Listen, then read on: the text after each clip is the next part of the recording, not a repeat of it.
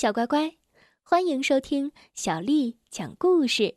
我是杨涵姐姐，今天为你讲的这个故事名字叫做《勇敢的小公鸡》。小乖乖，故事开始了。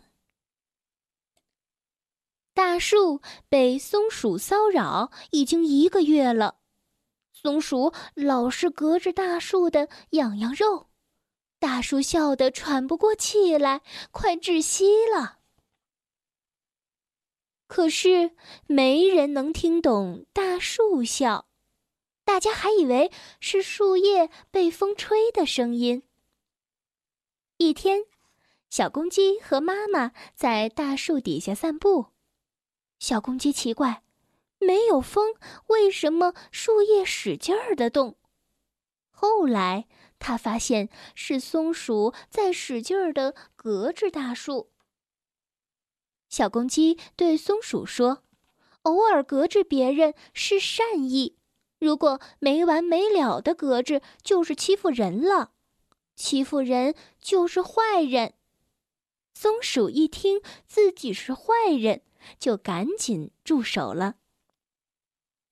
大树特别感谢小公鸡。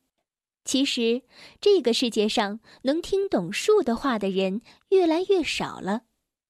所有东西都有自己的语言，比如小草、小花、小碗，还有楼房。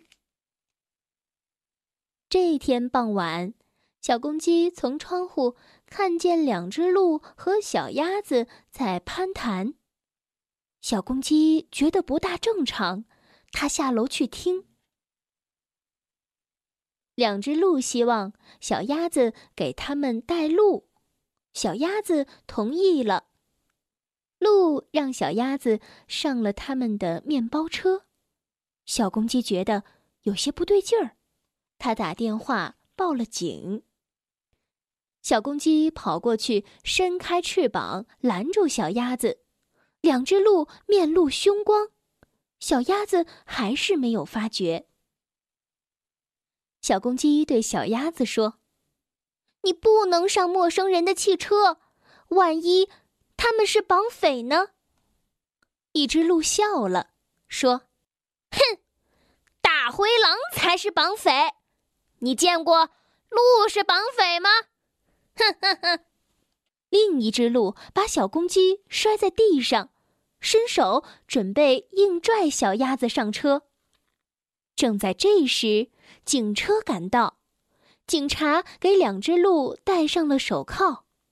原来他们俩还真的是逃犯。事后，狮子警长告诉小鸭子：“坏人长得像大灰狼，这是清朝之前的事儿了。现在的坏人都长好人样儿。”狮子警长说。以后不要随便与陌生人说话，更不能上陌生人的车。小鸭子惊魂未定，点头答应。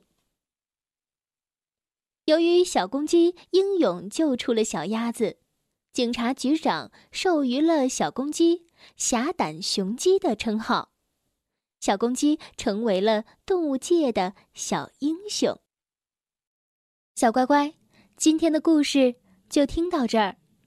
如果你想听到更多的中文或者是英文的原版故事，欢迎添加小丽的微信公众账号“爱读童书妈妈小丽”。接下来又到了我们读诗的时间了。今天为你读的这首诗是唐代的大诗人张九龄写的《望月怀古》。望月怀古，张九龄。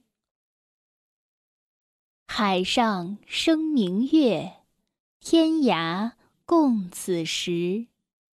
情人怨遥夜，竟夕起相思。灭烛怜光满，披衣觉露滋。